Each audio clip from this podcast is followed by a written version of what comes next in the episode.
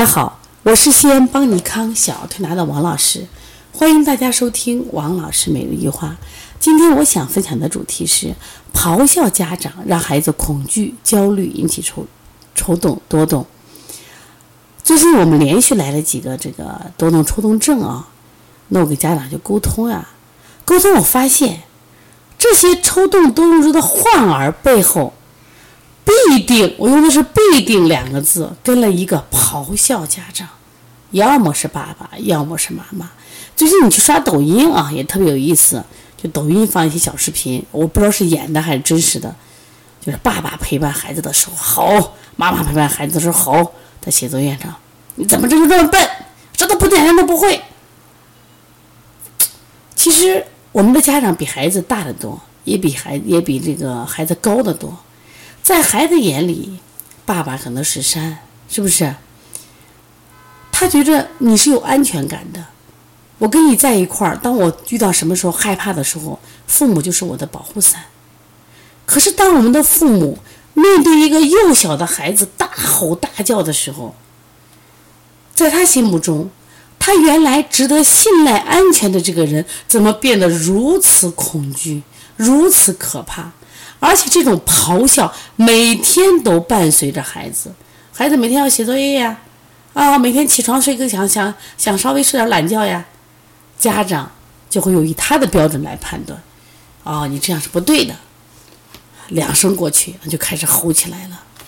那么现在这个吼呢，对孩子的伤害只能是什么呀？有害无利，对孩子的性格、对孩子的身体造成什么呀？这种危害。一定危害，你想嘛？我们这种吼的时候，你的声音是不是非常大？就是你声音你会提到什么呀？自己音量的最上限，甚至会这种爆炸音。而且呢，你在吼的时候，你是不是会说出很多不好听的话？另外，你是不是有时急了想伸手打呢？是不是？所以你想，这么大的声音，这么威严的词语，这么狰狞丑陋的父母，那时候孩子看一眼。听一声，他内心都会埋下恐惧的种子，他会觉得不安，不安就引起焦虑呀，他会引起害怕，害怕会引起抑郁呀。那这些孩子还有一种伤害，也就是说，我不太相信你了，我不信任你父母了，是不是？还有的呢，就出现了情感的障碍，首先不再自信了，甚至有了自卑、自闭的倾向。全身什么高度紧张？其实我经常讲，抽动症就是高度紧张，情情不自禁的眨眼，情不自禁的什么呀？就是扭脖啊，情不自禁的抖动身体，这都是什么呀？高度紧张。那现在好多孩子这个心神不安，坐卧不安，注意力不集中，你好好想想，和你的吼叫有关系没有？我们常说心主神。你一天的吼来吼去，孩子什么呀？对心神的压力是最大的，结果孩子越学越不好，你越吼越大，那孩子会崩溃的。那么初期的可能就是一个多动症和抽动症，那后期就会引起焦虑，引起什么自闭，引起这抑郁，可怕不可怕？所以说，每次当调理这个抽动多动的时候，我就给他们讲呀，我说不光是我们要说我们在手法上要精进，我们在辩证上要准确。我说一定要找到抽动症、多动症背后的本质，是不是这个家庭的高压？是不是父母的咆哮？是不是这个家庭的所谓的完美？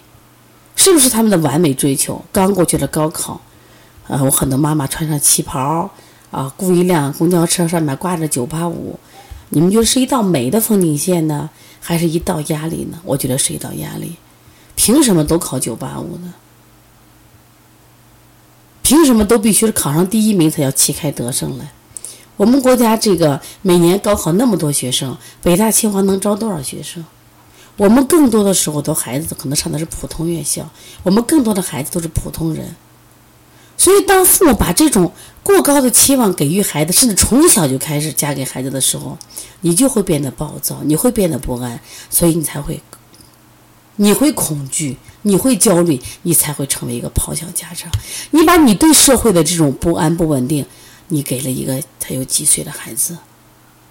你真的是想他成为人才，还是让他早早毁掉？那我看的更多的是后者。所以说，咆哮式的家长是你吗？如果你有，你是不是要反省一下？我经常分享，我说我们的家长，哎呀，太干净了。我说现在的社会怎么着了？成一个洁癖社会了吗？我们孩子不停的要洗手，妈妈眼里什么都是细菌，什么都是病毒。所以说，在你这种细菌病毒的管理下，孩子处处处胆怯、畏畏缩缩，这是一种压力。然后你又给他递高标准，让他往前冲，往前冲，不顾一切的往前冲，也不管符合不符合条件的往前冲。所以孩子，他没有这能力去达到，他就可能身体出问题了，心理出问题了，所以各种各样的这怪疾病都来了。所以过去小孩里边得心理病的特别少，现在越来越多，这是非常可怕的。如果大家呢在生活中你也遇到这样问题，如果你也是咆哮家长，如果你有话，咱俩可以聊聊天儿。我的电话是幺三五七幺九幺六四八九。如果啊你想参加邦尼康在月底进行的鼻炎腺样体，还有这个视力的课程，你可以加我们微信幺七七九幺四零三三零七。另外我们在八月底将有一场就是啊讲师培训。这个培训是获得了国家的教师资格证，如果感兴趣的可以联系我们啊。